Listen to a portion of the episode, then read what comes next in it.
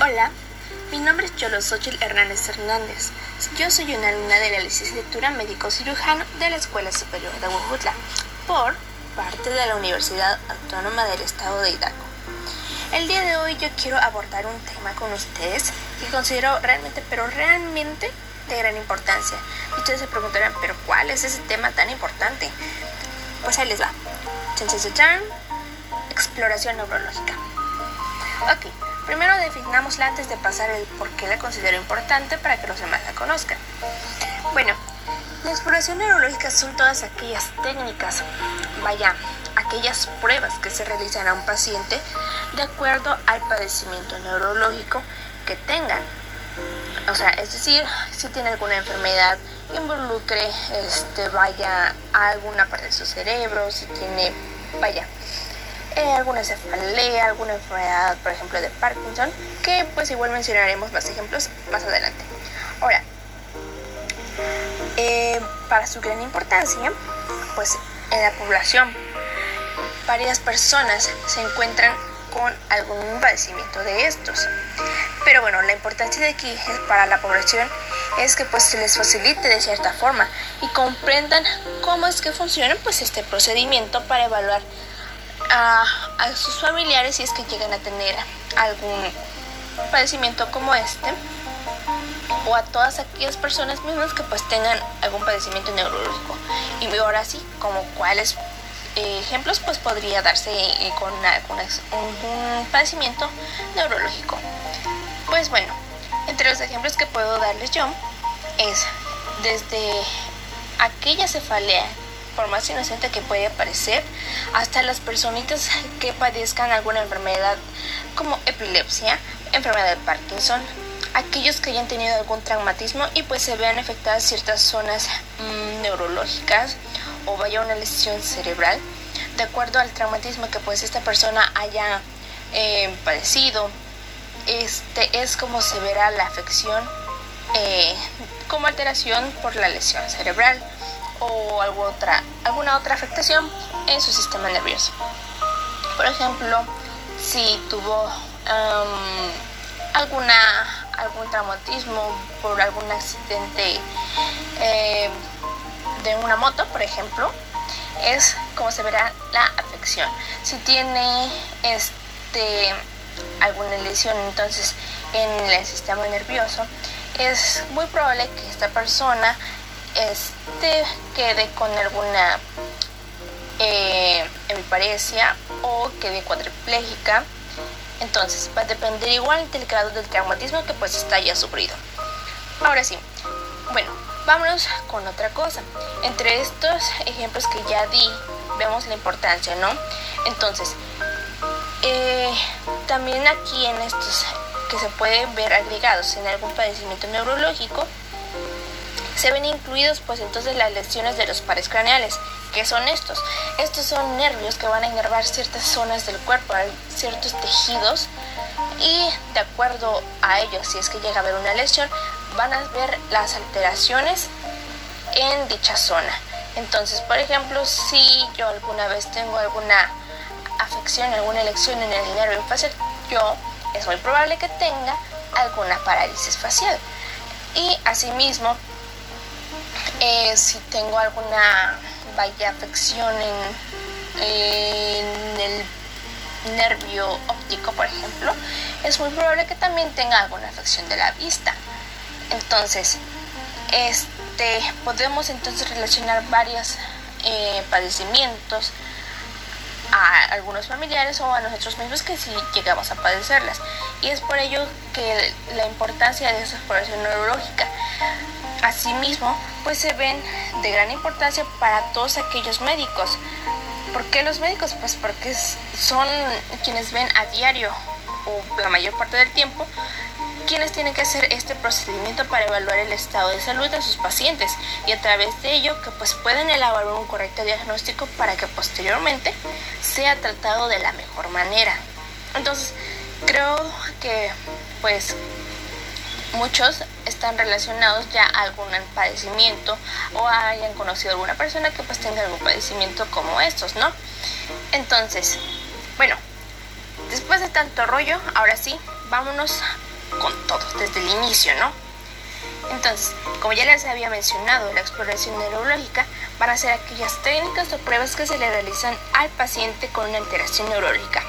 Pero esta debe de tener un orden que es necesario seguir. Entonces, ojo ahí. Ahora sí, entonces, ¿por dónde empezamos? Pues miren, lo primero que se tiene que hacer o lo que hacen los médicos para evaluar algún paciente que tenga algún padecimiento neurológico, pues son la recolección de los datos personales. Entonces, desde los datos personales nosotros em, podemos empezar con una fecha de identificación. Primero verificar pues de qué eh, sexo es la persona, si es hombre o es mujer. Dependiendo de este, van a poder descifrarse o poder verse las alteraciones que puede llegar a tener, a las que sean muy comunes o a las que sean, vaya, más propensos de obtener. Entonces, asimismo, entre la identificación, pues podemos meter, como ya lo dije, el sexo, la edad, en, en donde se localiza su vivienda, en donde residen, y la ocupación.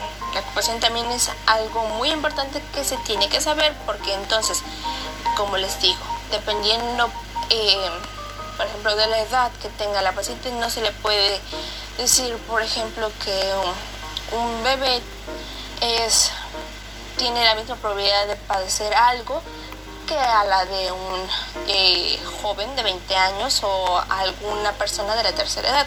Es muy total tiene totalmente la diferencia de eh, padecer lo mismo. ¿ok? Entonces, esa es la diferencia, los aspectos, los factores que tenemos que tener en cuenta para poder llegar a un diagnóstico correcto y poder evaluar a la persona. Entonces, eso como primer punto importante, ¿no? Después de ello también tenemos que pedirle eh, ciertos datos a la persona que esté con el padecimiento neurológico con los antecedentes heredofamiliares. Los, los antecedentes heredofamiliares van a ser otro punto importante que se tiene que saber y igual nos ayudará para el diagnóstico. Entonces, em, se le pide al paciente que nos, nos dé a conocer si pues tuvo algún familiar mm, con alguna enfermedad, como ejemplo ya lo había mencionado, epilepsia, enfermedad de Parkinson, si vaya, este, algunos de sus familiares eran muy eh, propensos a tener cefaleas o migrañas, que son tipo de cefalea, este, si, también pues tuvo alguna otra enfermedad como eh,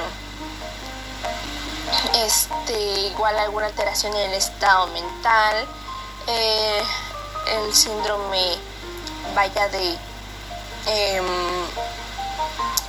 de algún síndrome este meningio alguna meningitis si es por causa viral o bacteriana entre muchos otros padecimientos que pues puedan eh, parecer no entonces eh, se preguntan qué enfermedades neurológicas han tenido este eh, algunos de sus familiares o incluso también pues alguna de las otras enfermedades crónico-degenerativas, ya que pues depende de ello es como también se verá afectado a la larga es en el sistema nervioso o en el padecimiento neurológico se verá afectado. Entonces, en esa parte se considera como segundo punto importante. Como tercero, pues podemos pedir eh, aquellos padecimientos aquellas antecedentes personales no patológicos y que agregamos aquí. Nosotros agregamos vaya aquellas aquellos datos como la dieta que este maneja el paciente y por qué ustedes se preguntan pero por qué este tiene que ver la dieta pues porque ahí les va. Hay varias enfermedades aquellas hay varias varias afecciones que se ven dadas por el consumo de ciertos alimentos. Por ejemplo, si hay un consumo excesivo de grasas saturadas, estos tienden a favorecer alguna enfermedad arteriosclerótica o alguna enfermedad eh, cerebrovascular. Em, asimismo, ciertamente con ese exceso de grasas, aquel consumo de grasas, pues tiene relación con la enfermedad de Parkinson. Y asimismo, también otro ejemplo que les puedo dar es que, por ejemplo, si una persona se la pasa consumiendo mm, eh, carne, por ejemplo, de cerdo que no está en su punto de cocción exacto, tiende a padecer alguna neurocistercosis.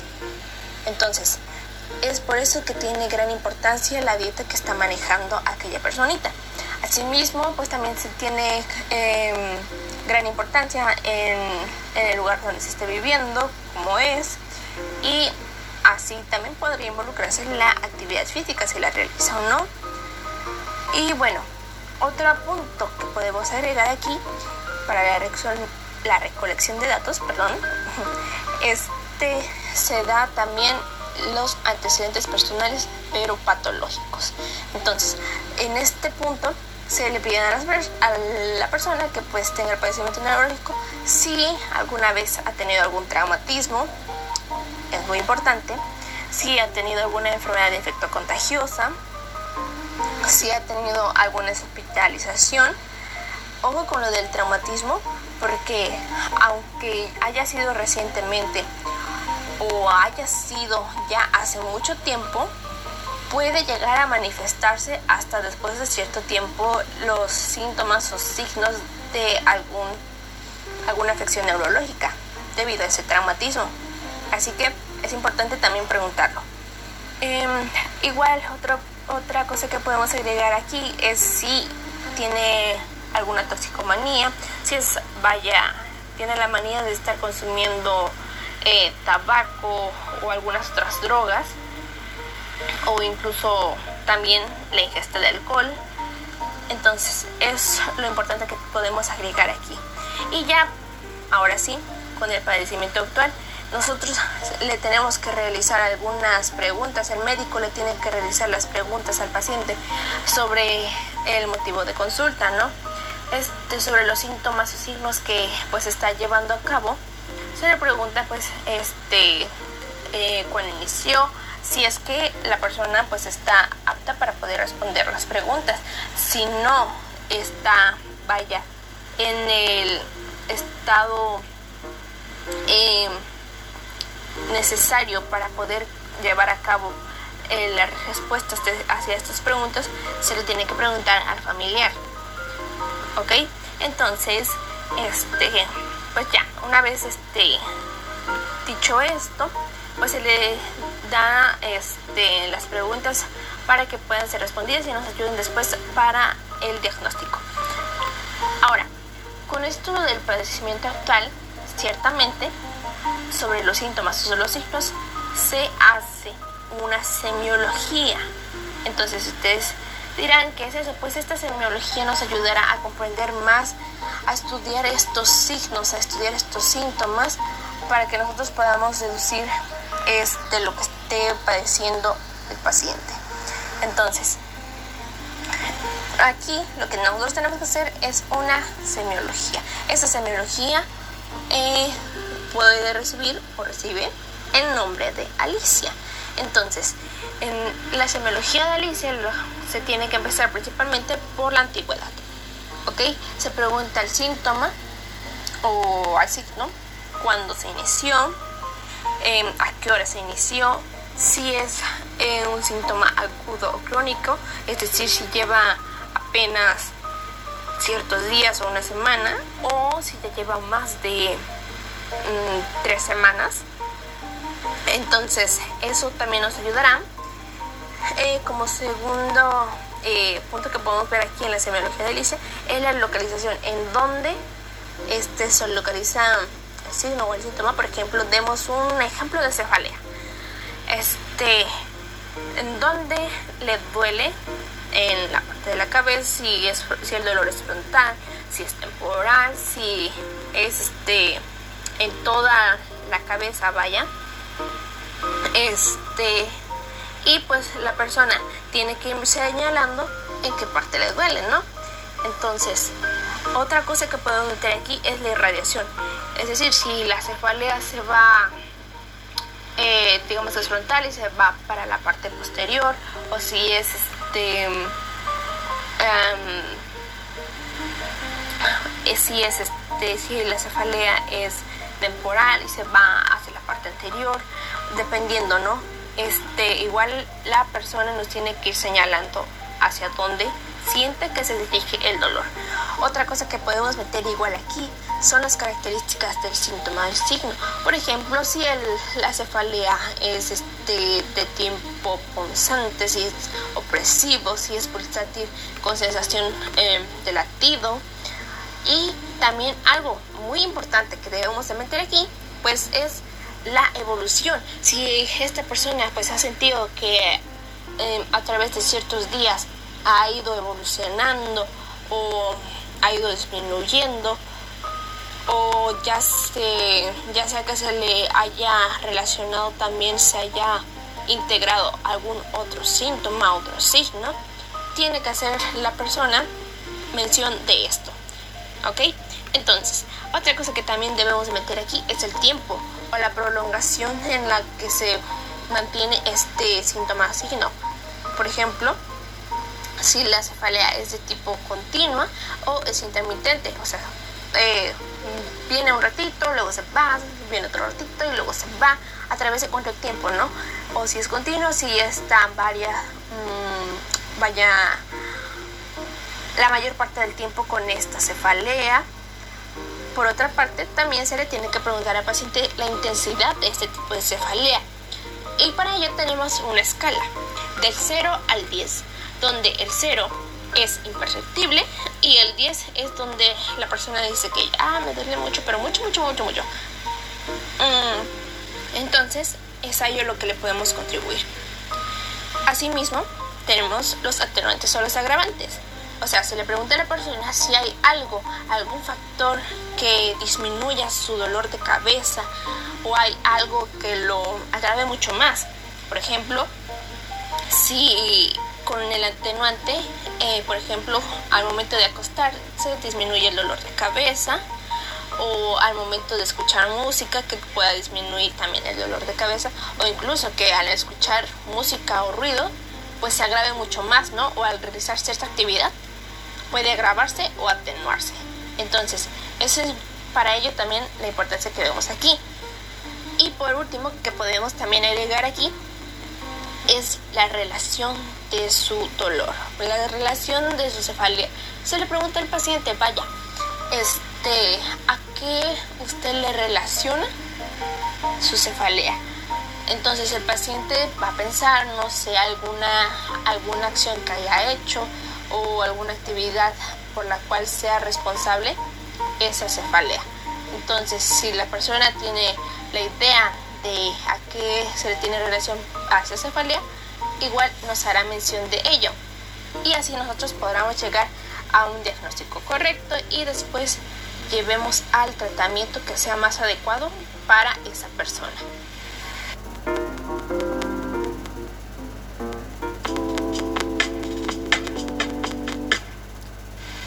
Y continuamos.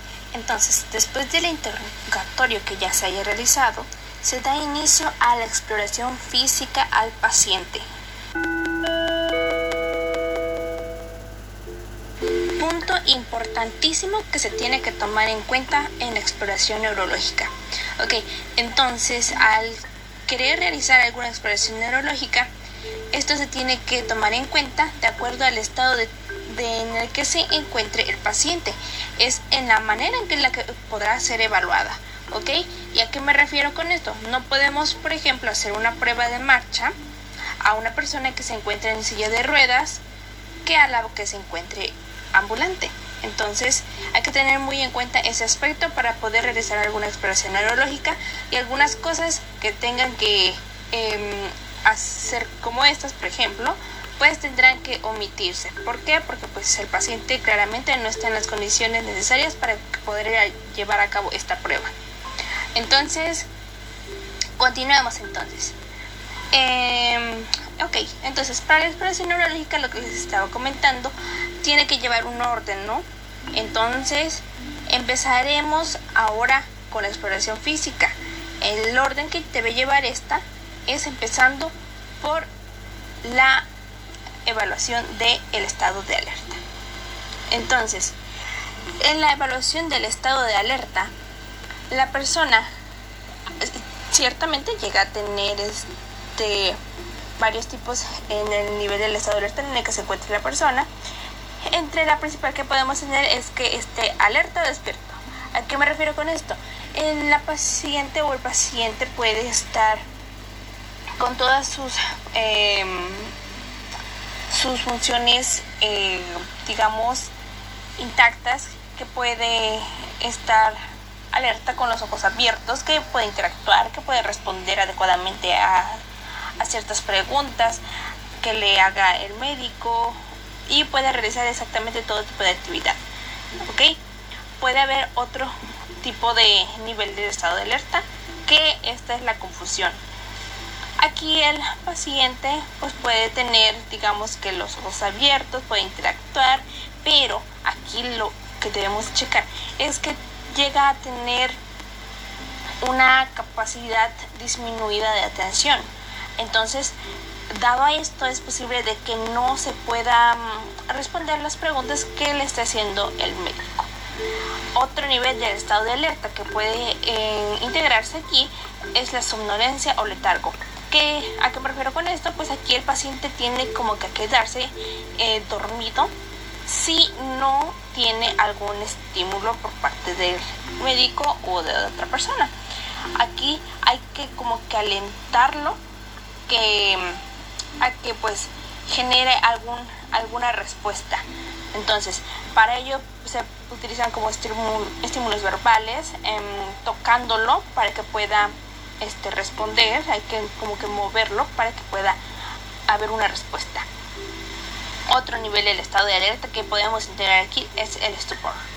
Aquí lo que vemos que es el paciente está con los ojos cerrados y solo tiene respuesta cuando hay un estímulo intenso o que llega a ser doloroso. Entonces, este es en el, en el nivel en el que se necesita un estímulo doloroso para que se pueda obtener una respuesta por parte del paciente, ya sea alguna respuesta motora, alguna eh, respuesta verbal, para que pues responda, ¿no? Y tenemos la última, el último nivel del estado de alerta, que es el coma. En este sí, ya no hay ninguna, ninguna respuesta por parte del paciente, ya sea que se apliquen estímulos o no, no se obtiene ninguna respuesta por parte del paciente. Y para ello, ciertamente, nosotros eh, como estudiantes de medicina o los médicos pueden llevar a cabo la evaluación de esta a través de lo mismo, ¿no? De ciertas pruebas que se le hacen al paciente, hablándole para ver si responde, moviéndolo en caso de que no pueda responder al momento en el que se puede interactuar de médico-paciente y esto pues con tal de obtener la respuesta. Y para ello pueden haber ciertas em, escalas o ciertas em, diagramas que pueden ayudar para la evaluación de esto. Y principalmente tenemos a la escala de Glasgow. Esta es una escala que pues se utiliza generalmente también en pacientes que llegan igual por vaya ciertos traumatismos que acaban de sufrir y para evaluarlos se llega a ver se llega a ver esta escala y en ella pues se ven tres categorías. La categoría este, ocular, verbal y motora. Se evalúan estas tres funciones principalmente para ver cómo es el estado en el que se encuentra el paciente. Y pues cada una de ellas, en cada una de estas categorías se obtiene una puntuación.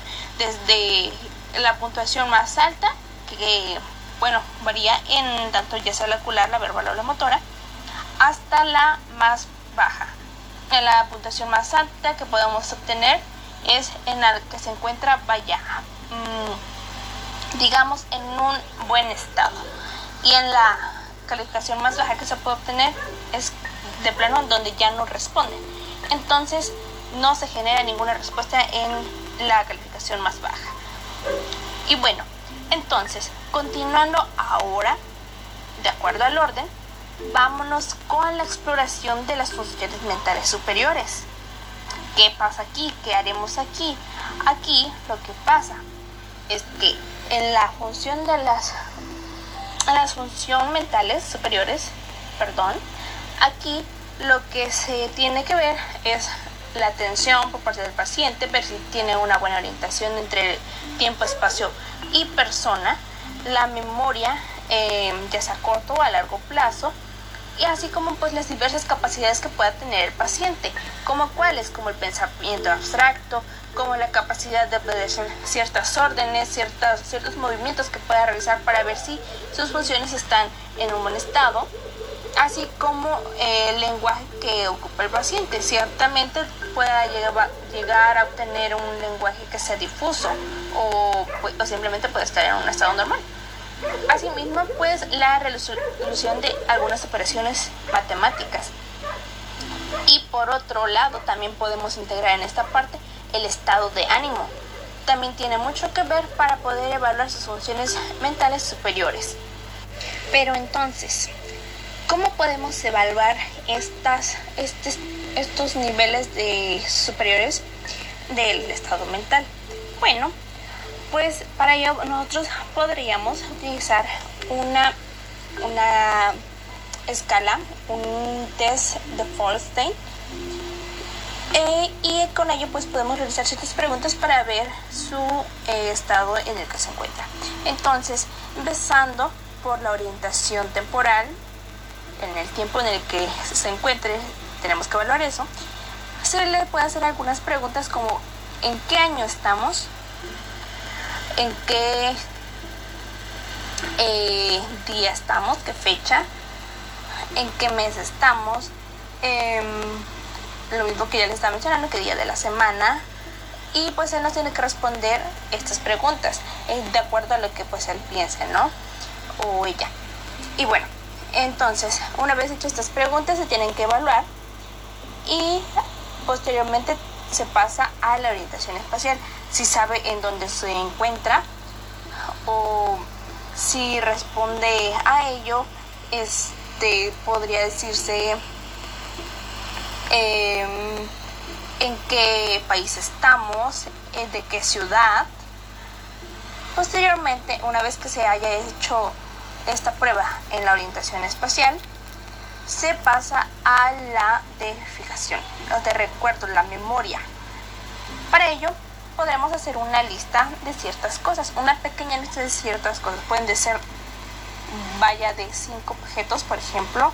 Puede ser lápiz, borrador, sacapunta, mm, lapicero y celular, por ejemplo. En ese orden en el que va, el paciente tiene que mencionarlos de acuerdo a cómo se dijo.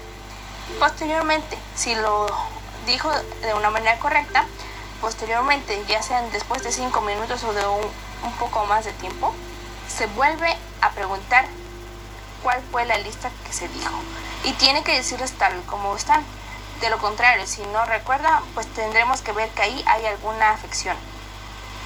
Posteriormente, podemos también preguntar si mm, ha conocido, eh, bueno, si sabe quién es el presidente de su país. Asimismo también eh, se le puede preguntar si lleva algún familiar a su lado, quién es esta persona, para la orientación de persona. Eh, ubicación para que se ubique en, en la persona, ¿ok? Si sabe quién es él, quién es la persona que la va acompañando, sabe, si sabe también quién es el presidente, como ya le estaba mencionando. Ahora, entre lo que les estaba mencionando ya, en la memoria, si sabe algún, de algún acontecimiento que haya pasado entre un tiempo de dos días, o si también recuerda eh, algún acontecimiento que haya pasado, pero ya de un poco más de tiempo, para poder evaluar el, la eh, prueba de memoria a largo plazo. Entonces, eh, una vez que se hayan hecho estas pruebas, pasamos a la prueba de atención y cálculo. Aquí, ¿qué se tiene que hacer? Pues se le pide al paciente que realice cierta operación matemática, como que una multiplicación. Este, esta puede ser, eh, por ejemplo, que multiplique cuánto es 20 por 30 o 20 por 40 u otra cifra para ver su eh, nivel que tiene en la, en la prueba de matemáticas. Entonces, hay algo que tenemos que tener muy en cuenta aquí, realmente importante. ¿Por qué? Porque hay personas que no todas tienen el mismo nivel de estudios. Entonces, no se le puede también realizar una operación matemática a un paciente que no tenga pues el suficiente nivel académico para realizar cierta operación que por ejemplo una persona que pues haya sido eh, haya terminado alguna carrera o tenga alguna profesión. Entonces es muy diferente ahí el nivel de evaluarse ok entonces hay que tener muy en cuenta eso. Y pues bueno em, otra cosa que podemos meter aquí en, esta prueba de, eh, de las funciones superiores, pues tenemos lo de el, lenguaje. ¿A qué vemos aquí? Pues vemos que, por ejemplo, mm, si denominamos algo, ah, vaya, eh, le mostramos, por ejemplo, al, algún objeto Mostremos como ejemplo algún polígrafo, por ejemplo. Le preguntamos al paciente, ¿qué es esto? Él nos tiene que responder. De acuerdo a su respuesta, le preguntamos para qué sirve. Y también nos tiene que dar una respuesta que pues sea adecuada. Eh, de lo contrario, pues también tendríamos que ver qué afección tiene ahí. Posteriormente, se le pide a la paciente que haga una repetición. ¿Qué puedes eh, pedirse que repita? Tiene que repetirse la frase de ni sí, ni no, ni pero. Esto principalmente pues para evaluar la función del lenguaje, ¿no? Como ya les estaba mencionando. Posteriormente, si acata ciertas órdenes, como que, por ejemplo, eh, algo que podría hacer el paciente es, por ejemplo, puede eh, tocar con su dedo índice la oreja y sacar la lengua. Para ello tenemos que ver pues si acata las órdenes y ver si las hace correctamente y si no muestra cierta confusión al momento de realizar cierta prueba. Posteriormente también se puede utilizar la prueba de lectura en esta parte del lenguaje. Para ello se le escribe eh, por ejemplo, en un papel eh, y este lo que tiene que hacer ahí es que se le tiene que pedir que pues lea esta ese papel y pues tiene que decir la frase no entonces podríamos coger un papel escribir alguna pequeña frase y este pues tiene que leerla. Otra cosa que podría hacer es también la escritura para ver, evaluar esta parte. Entonces el paciente escribe una frase pequeña para ver si también puede llevar a cabo esta función. Y algo igual que también podríamos meter aquí en la prueba de funciones eh, superiores es, por ejemplo, eh, identificar también eh, ciertos objetos, por ejemplo, le damos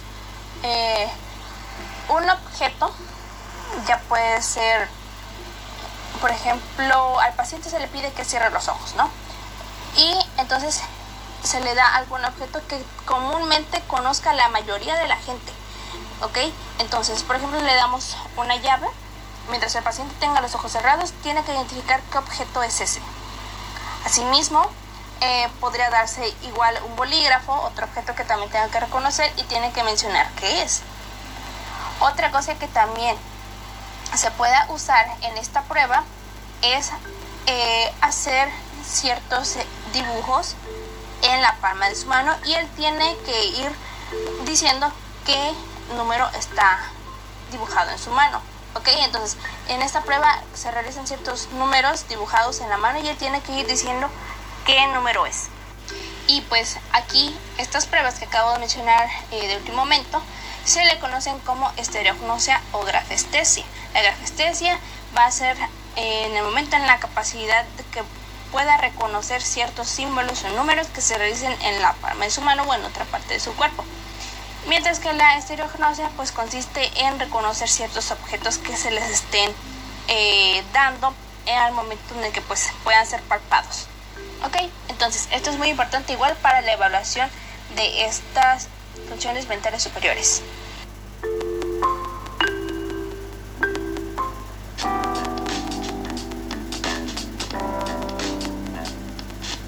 Sigamos ahora con la exploración de los pares craneales.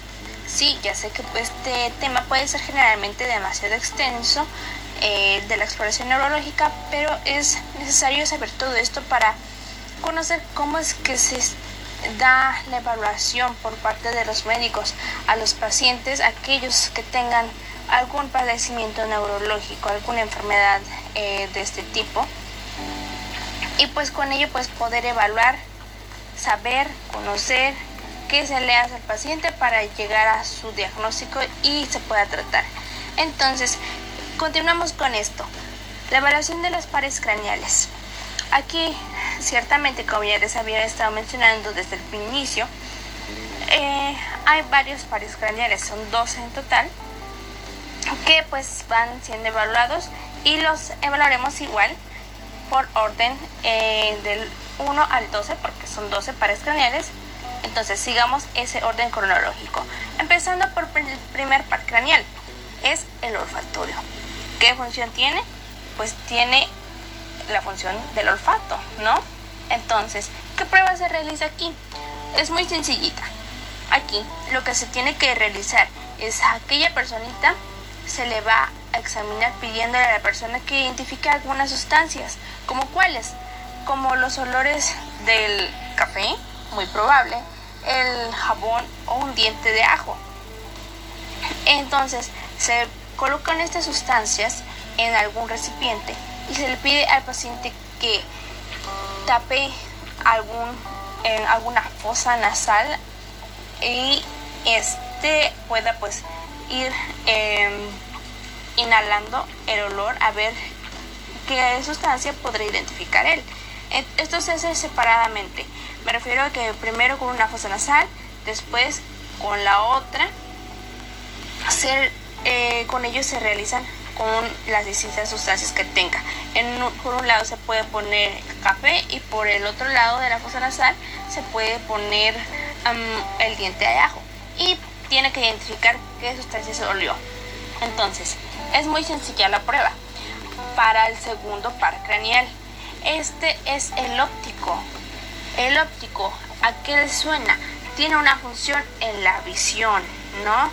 Entonces, aquí lo que se le pide al paciente, lo que tiene que examinarse, es que lea un panel visual. Eh, tenemos eh, ciertamente varios carteles, por ejemplo el cartel de Snellen, eh, que pues creo yo que tal vez varios lo han visto. Y bueno, para ello podemos saber que para, para esta prueba con, la, con el cartel de Snellen, se le pide que vaya leyendo todas aquellas letras eh, en línea y pues vaya mencionándolos, ¿no? Hasta donde alcance, hasta terminar. Si puede terminar es perfecto, si no, hasta donde ella alcance a ver las letras. Pero en esta parte del segundo par craneal también podemos agregar otra prueba. ¿Y qué, qué se hace? Bueno, pues aquí lo que va a pasar es que se va a explorar la visión periférica lateral. Entonces se le pide al paciente que mire hacia adelante y después lo que va a hacer el médico es va a mover gradualmente un dedo hacia el centro del campo visual de la persona, claramente desde arriba, abajo, a la izquierda y a la derecha. Este eh, movimiento se hace igual para evaluar también los músculos de, eh, del ojo en los pares craneales eh, tanto como 3, tanto como 4 y 6. Son pares craneales que se evalúan eh, juntos. Entonces, pasando ahora a otra prueba del de quinto par craneal. ¿Por qué? Porque si recordamos, tanto el 3 como el 4 como el 6 se evalúan juntos. Entonces, el quinto par craneal es el nervio trigémino. Aquí el nervio trigémino ciertamente pues tiene eh, funciones como la sensibilidad facial, como la masticación y pues para ello también se realizan pruebas para evaluar estas funciones del quinto par craneal. Entonces, para esta sensibilidad facial, lo que se hace es que se examina utilizando un alfiler o un pedazo de algodón. Y con ello vamos a hacer pequeños toquecitos asegurándonos claramente de no lastimar al paciente. ¿Ok? Entonces, eh, con ello, con un alfiler se va haciendo pequeños, pequeños eh, punzos y el paciente tiene que ir indicando si lo sintió o no. ¿Ok? Y para ello podemos hacer también otra prueba con el pedazo de algodón. ¿Qué hacemos con ese pedazo de algodón? Pues con ello evaluamos el reflejo del parpadeo. Entonces, con ese pedacito de algodón, eh, igual asegurándonos de no lastimando al paciente, de no lastimarlo, pues se explora tocando la córnea del ojo con ese pedacito de algodón, sin dañarlo, ¿ok? Y ya, eh, con la masticación, lo que se hace es que se evalúan tanto como la fuerza como el movimiento de los músculos, pues controlan la mandíbula. Entonces aquí se le solicita a la persona que pues apriete los dientes y luego pues abra la mandíbula, la mandíbula perdón, contra resistencia. Entonces, ya una vez que nosotros hayamos evaluado este quinto par craneal, que es el trigémino, pasamos al séptimo. El séptimo es el facial. Y bueno, en ello pues tenemos que tiene cierta función, vaya como mover los músculos de la cara, hacer las expresiones desde una sonrisa, desde todas las expresiones que puedan imaginarse. Asimismo, pues aquí también este partener puede evaluar el sentido del gusto y entonces para evaluar este partener, ¿cómo, cómo se evalúa? ¿Cómo eh, se lleva a cabo? Se preguntarán. Pues bueno, es muy sencillo, simplemente se le pida al paciente. Claramente tenemos que también inspeccionar eh, que, cómo son sus rasgos faciales, porque pues dado a ello si hay alguna lesión en este craneal podría haber alguna parálisis facial. Y bueno, entonces se inspeccionan y ya después se hace la prueba pidiéndole que use, haga algunas expresiones. Como que pues se le pide al paciente que le regale una sonrisa, que le muestre los dientes, que apriete los ojos y los apriete pues fuerte, fuerte, fuertemente y ver si es que estos pueden llegar a acatarse las órdenes, si pueden llegar a su objetivo. Y cómo evaluar el sentido del gusto, ya que este nervio facial pues también tiene la función sobre él. Pues es también muy sencillo. Lo primero que pues se tiene que hacer es tener a la mano ciertas sustancias, algo como un dulce, algo amargo como el café o este ácido como el jugo de limón y estas, estas sustancias también se le dan a probar al paciente para que pues pueda identificarlas y no ver y ver si hay alguna alteración en este par craneal. Entonces, pues pueden utilizarse ya, como lo dije, sustancias saladas, ácidas, dulces o amargas. Y bueno, de ello ya pasamos al octavo par craneal. ¿Cuál es ese? Este es el vestíbulo coclear. ¿Ok? Entonces, ¿en qué nos va a ayudar este par craneal? En la audición. Entonces, puedo decirles que pues la audición aquí se em, explora con un diapasón o ya dado que pues si el médico pues no llegara a contar con este diapasón pues igual pueden servir algunos auriculares ¿cómo eh, es que funciona esto?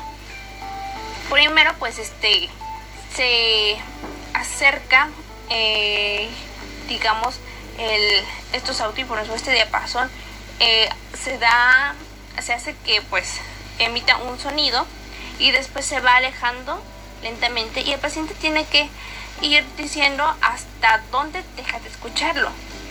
Entonces, en ello podemos ver las distintas frecuencias, aquellos tonos y volúmenes que llegan hacia el paciente.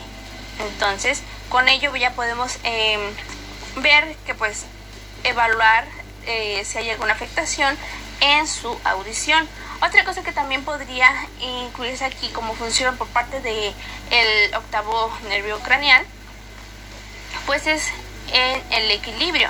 Aquí eh, para evaluar también el equilibrio de la persona, pues se le examina pidiéndole que pues la persona camine eh, pisando una línea recta. Entonces, em, una vez ya he valorado este par craneal, vamos con el noveno.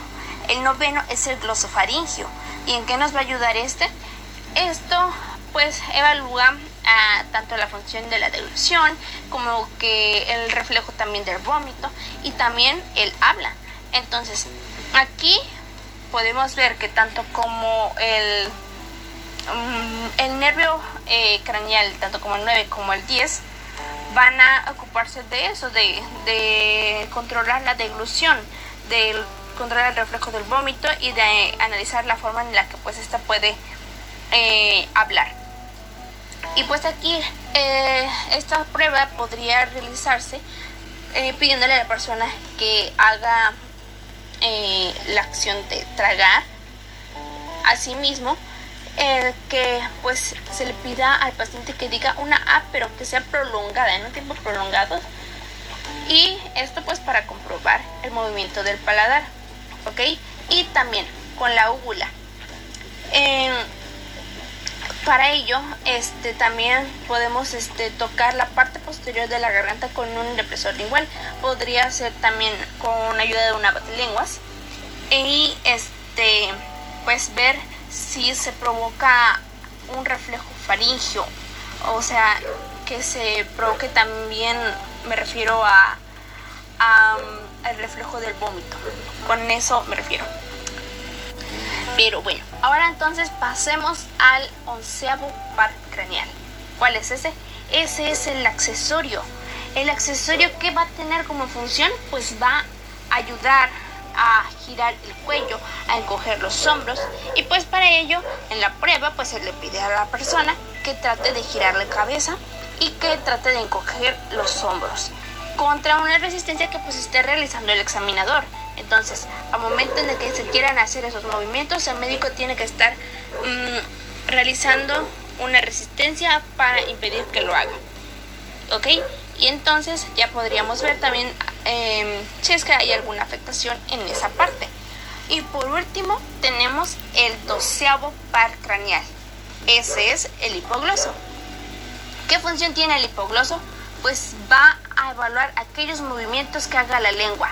Entonces, pues se le pide a la persona que saque la lengua y en ese momento nosotros tenemos que observar y detectar si es que hay alguna desviación hacia un lado por parte de la lengua. Y pues con eso acabamos en la exploración de los pares craneales. Como pueden ver, pueden llegar a haber muchas alteraciones en estos pares craneales de acuerdo a la función que estos estén manejando.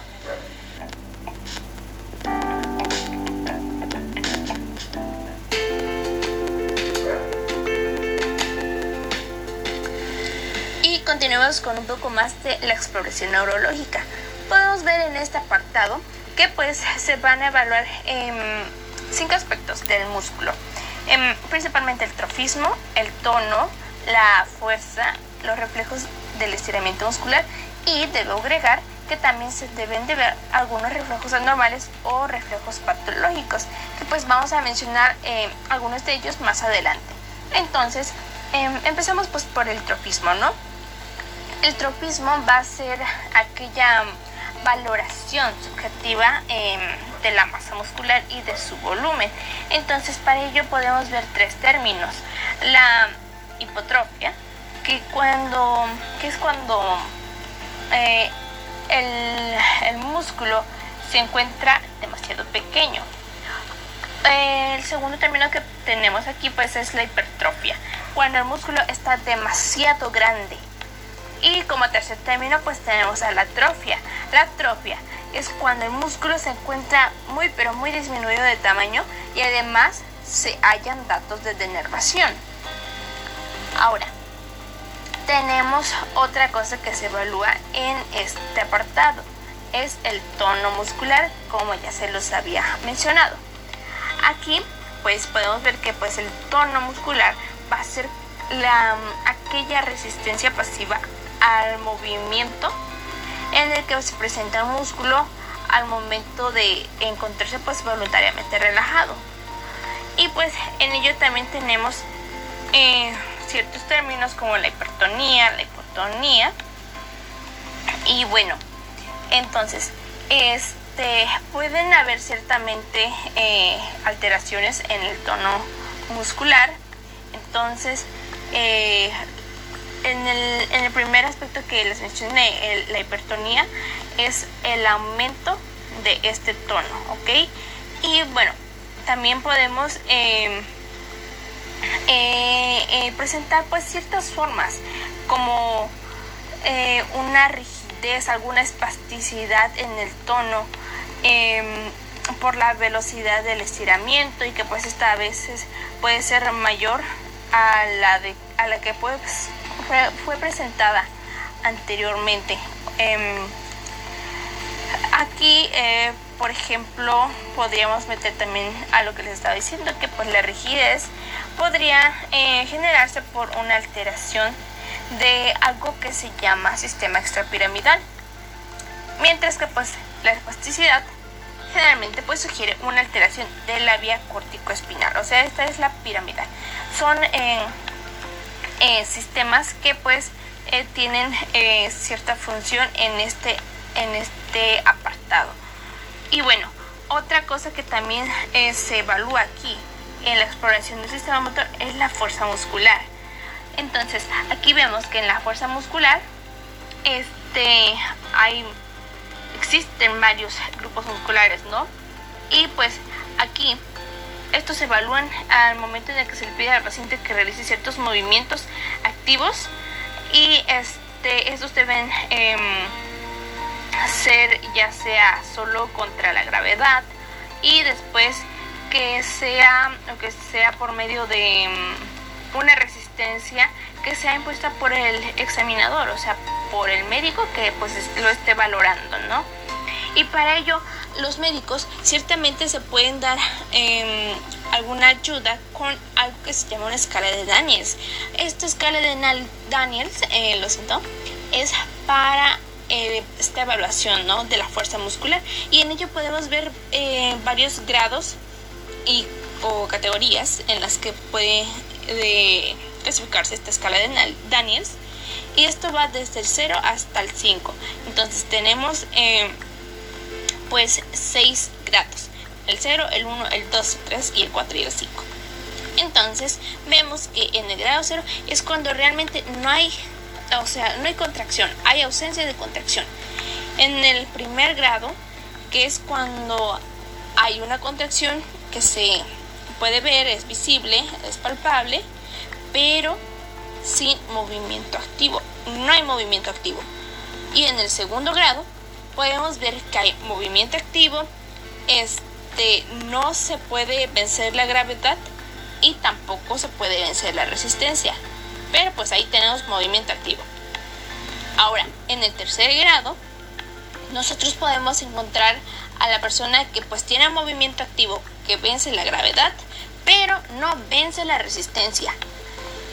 ¿Ok? Entonces pasamos al cuarto grado. En el cuarto grado, pues hay movimiento activo en toda, toda, toda su amplitud. Vence la gravedad y hay una resistencia, pero que pues esta puede ser moderada, moderada. Y bueno, ya en el quinto grado es donde se encuentra totalmente normal, donde hay fuerza normal, donde hay movimientos activos, donde vence la gravedad y también vence la resistencia. Entonces podemos evaluar que la fuerza eh, muscular de este paciente pues se encuentra normal. Ahora pasemos a la otra parte de, este, de esta categoría a evaluar. Como ya les estaba diciendo, la exploración del sistema motor también tiene eh, la evaluación de los reflejos de estiramiento muscular. Y pues veamos, aquí vemos que pues un reflejo de estiramiento muscular va a ser una respuesta motriz, o sea, por parte de ya sea eh, de músculo tanto como hueso, o sea, se involucran los dos. Entonces, en esta parte va a ser independientemente de la voluntad de la persona, o sea, no va, la persona va a estar, mm, digamos, inconsciente de hacer ese movimiento, no va a ser por voluntad propia querer hacerlo. Entonces, eh, esto va a ser provocado inmediatamente después de que se aplique un estímulo mecánico y que ese estímulo mecánico, pues ahí podemos meter al martillo de reflejos. Y bueno, este, esto, eh, este martillo de reflejos con ello podemos percutir sobre todo en la parte de los tendones. Ciertamente tenemos eh, algunas o varias partes de nuestro cuerpo que generan estos reflejos. son varios, varios, varios reflejos, pero principalmente solo mencionaremos algunos. Entonces, antes de pasar a esto, quiero mencionar algo eh, que igual nos podría ayudar a entender un poquito esto o identificar por ciertas eh, cosas que nos ayudarían. Para ello existen también algunos términos, tanto como lo vimos en el tono muscular como en el trofismo. La, eh, en ello pues la hiperreflexia, ¿no? Por ejemplo, eh, en la hiperreflexia va a ser el aumento de la amplitud de los reflejos de este dependiendo del distinto reflejo que se esté haciendo, ¿no? Entonces, al momento en el que se eh, realice este estímulo mecánico hacia algún eh, tendón, alguna parte del cuerpo, y se genere una gran amplitud, estamos hablando de una hiperreflexia. Pero ahora, ¿Qué pasa si solo se obtiene una pequeña respuesta de ese, em, de ese reflejo? Una pequeña amplitud, nada más pequeñita. Estamos hablando de una hiporreflexia. Hay una disminución de esta amplitud. Pero ¿qué pasa cuando no tenemos ya de plano ninguna respuesta? Cuando hay alguna ausencia de esta amplitud, a eso se le va a conocer como arreflexia. ¿Ok? Entonces, para ello nosotros em, podemos utilizar algunos eh, signos, como por ejemplo las crucecitas, que si se marcan, por ejemplo, em, con ello podríamos pues ver la intensidad de estos, ¿no? Entonces con esos podríamos eh, utilizar, por ejemplo, si son dos crucecitas, nosotros podemos decir que los reflejos se encuentran normales. Si solo se encuentra una crucecita, se podría eh, referir a una hiporreflexia. Pero si ya encontramos tres cositas, quiere decir que el paciente está con hiperreflexia.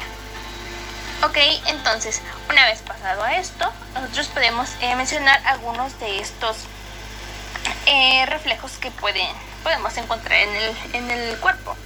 Entonces, aquellos reflejos de estiramiento muscular más comunes generalmente son en en las, tanto como en las extremidades superiores como en las inferiores. Y en las extremidades eh, superiores pues vemos al reflejo bicipital.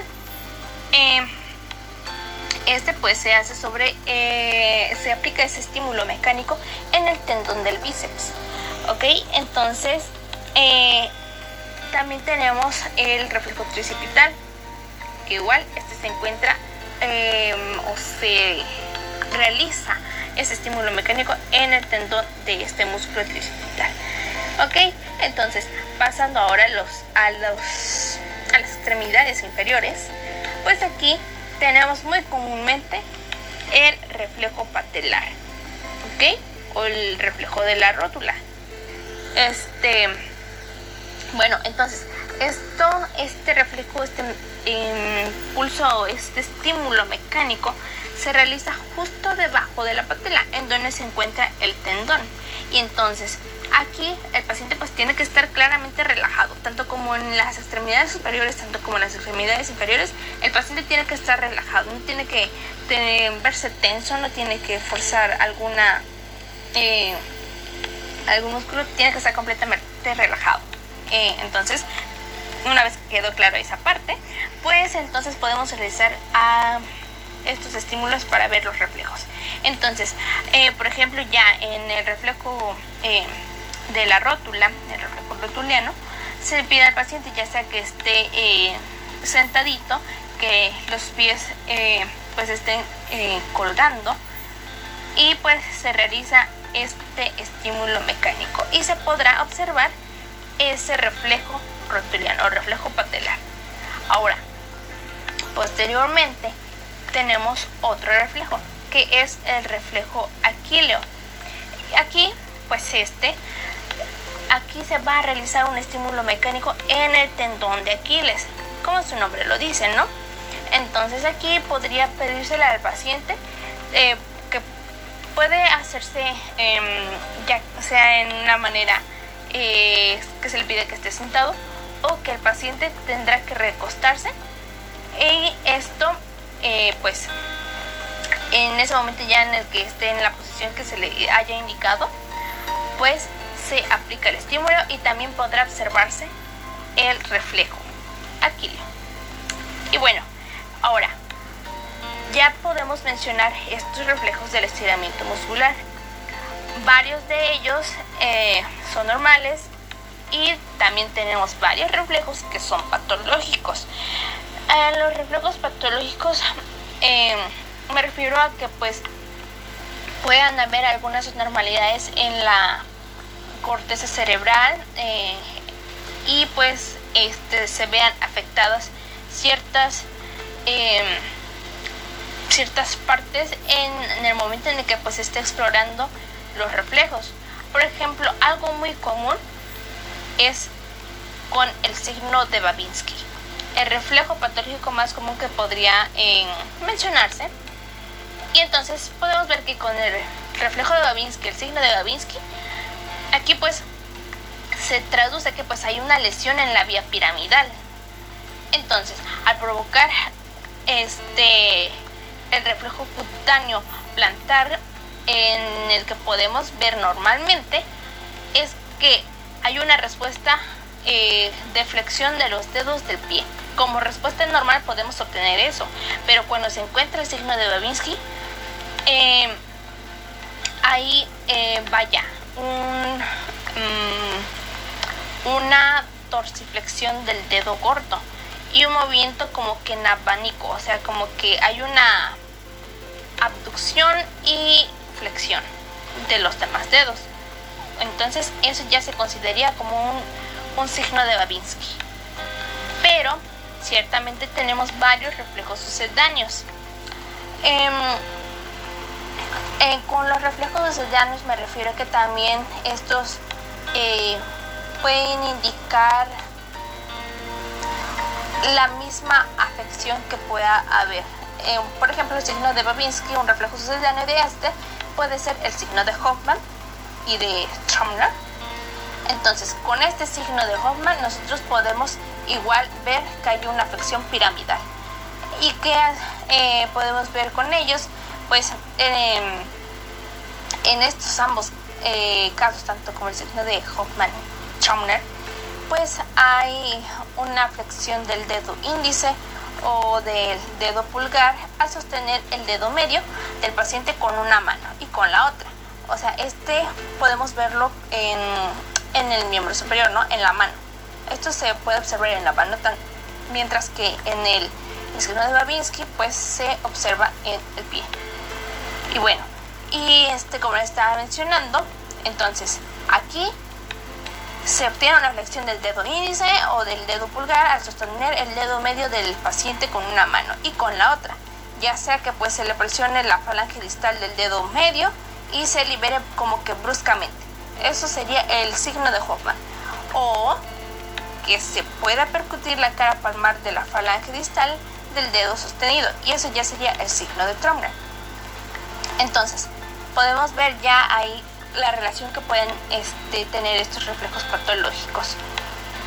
Y bueno, eso sería ya eh, todo en parte de la, de la exploración de este, la función motora. Ahora pasaremos a otra exploración.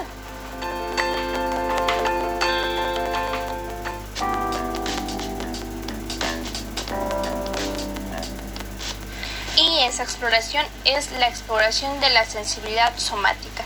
Que vemos aquí, pues se explora la sensibilidad tanto superficial o también que recibe el nombre de exteroceptiva. Así eh, podemos integrar en esta parte la sensibilidad táctil, la sensibilidad dolorosa y la sensibilidad de temperatura o térmica. Y bueno, también está eh, otro tipo de sensibilidad que es la propioceptiva y también tenemos eh, la exploración mixta. En la exploración mixta ya se los había mencionado anteriormente, si recuerdan la estereognosia y la grafestesia.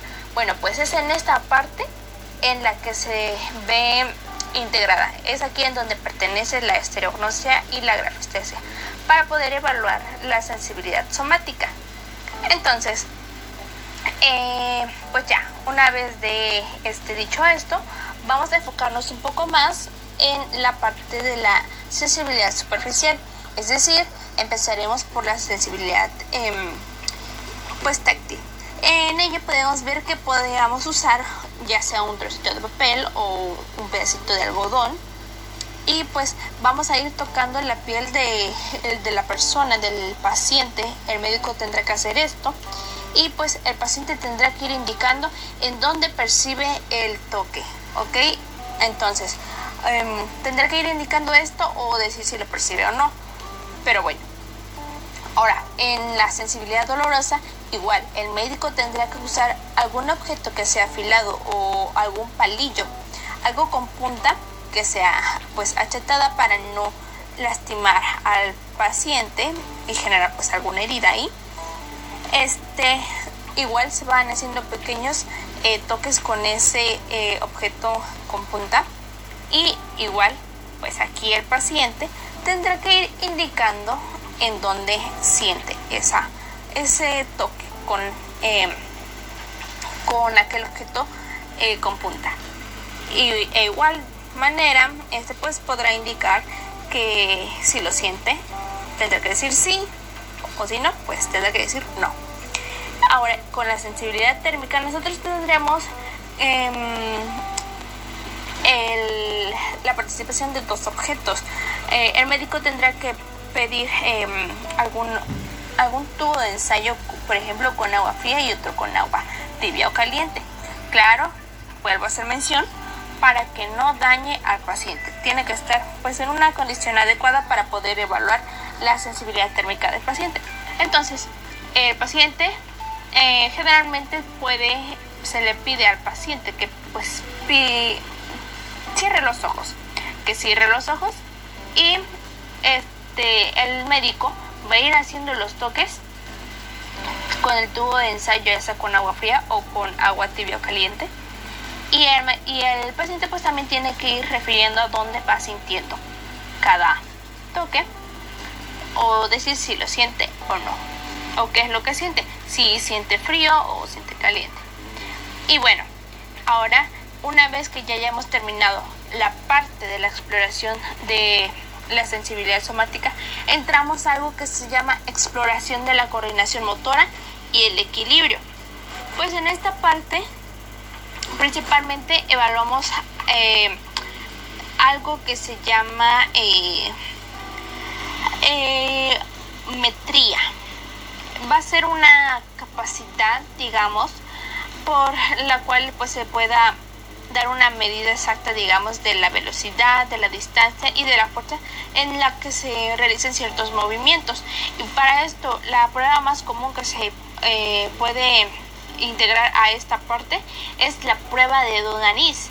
Entonces aquí el médico, pues digamos que le dice al paciente que este que trate de eh, tocar su dedo índice con el dedo índice tocarse su nariz y después tratar de tocar el dedo índice del paciente que va a estar justo enfrente de, dicho paciente, ¿no?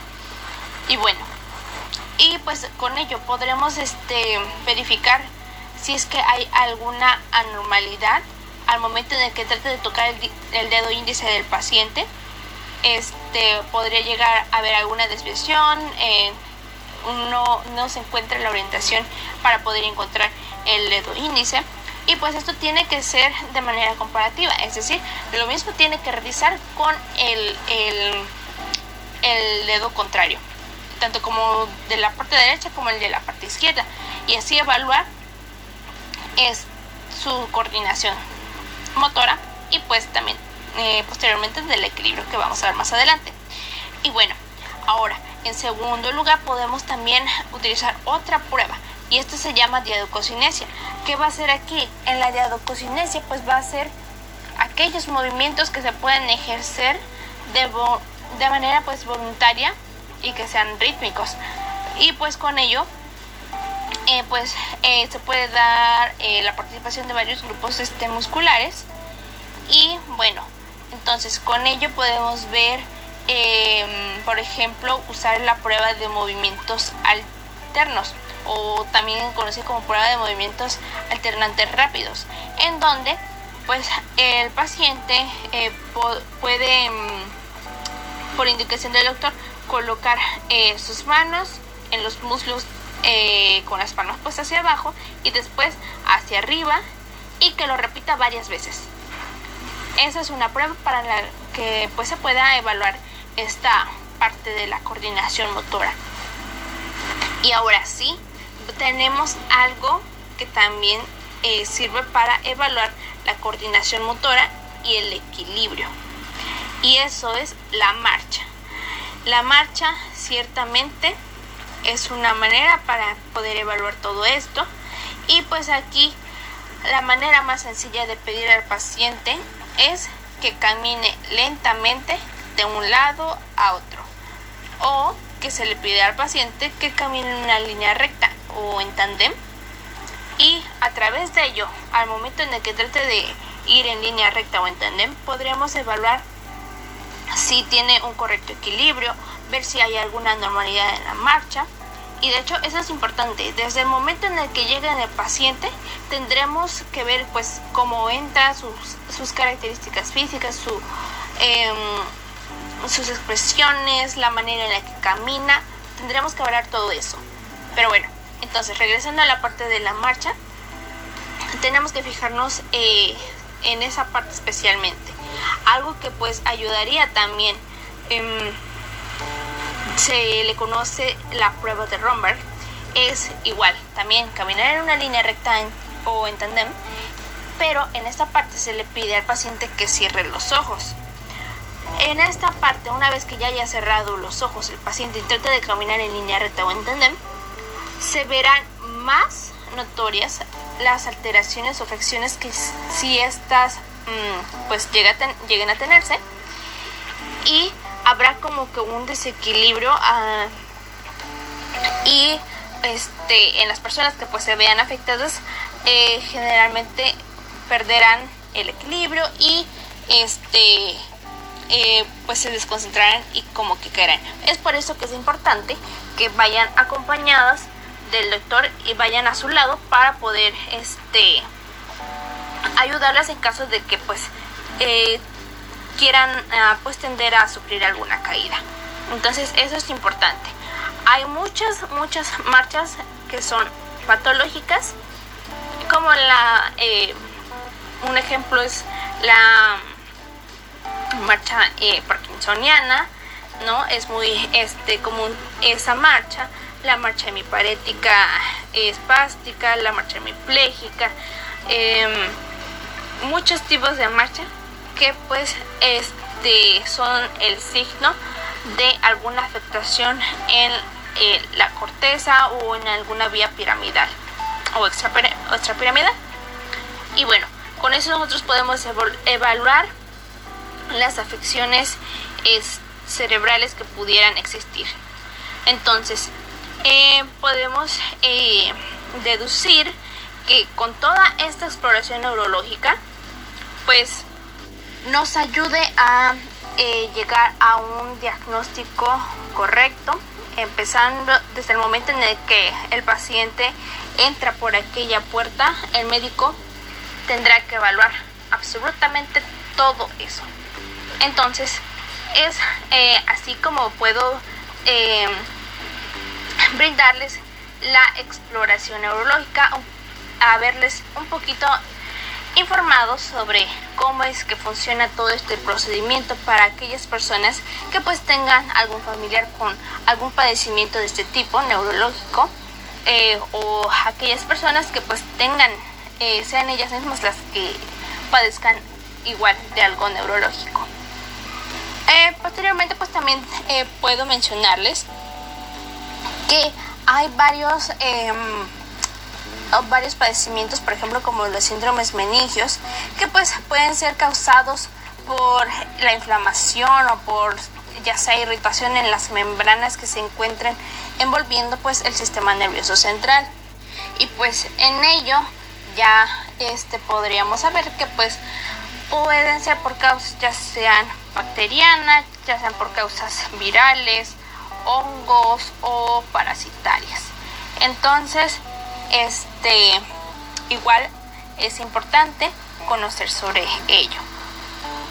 Algo que pues puede agregarse en esta parte de algún síndrome meningio, algún, alguna meningitis, este, mm, pues se puede hacer eh, por parte del médico se pide que se realice alguna punción lumbar y después se realice la interpretación de los hallazgos en el líquido cefalorraquídeo. Y em, bueno, otro este, síndrome que pues pueda eh, incluirse en este apartado es la encefalitis. Em, que pues igual generalmente tiene tiende a ser por un proceso infeccioso y este eh, en esta parte hay alguna afección eh, del parénquima cerebral entonces eh, hay una diferencia tanto como en la meningitis como la encefalitis. Y bueno, em, y para ello, este eh, también llega a haber muchos pacientes que tengan la afección en la médula espinal o en las raíces nerviosas. Y pues eso también ya eh, tendría que em, notarse que pues hay alguna disfunción em, cerebral por el proceso inflamatorio. Entonces, em, también podría haber alguna diferencia tanto como en, el, pero pues eso ya es em, provocado por una disfunción cerebral sin que exista pues un proceso inflamatorio.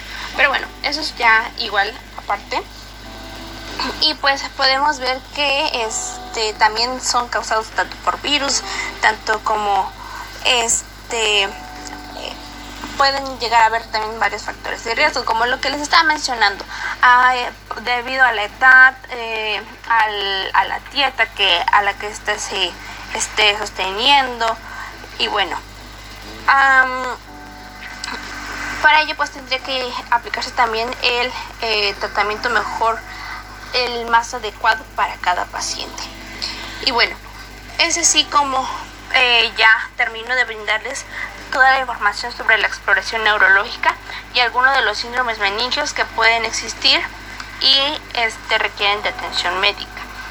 Y bueno, eso es todo por mi parte y espero de verdad eh, que pues sea de ayuda para que las personas puedan comprender, para que les sea más fácil eh, comprender pues esta exploración neurológica y a través de ella pues se pueden realmente diagnosticar varias enfermedades este, de tipo neurológico. Entonces eso es todo de mi parte, nos vemos.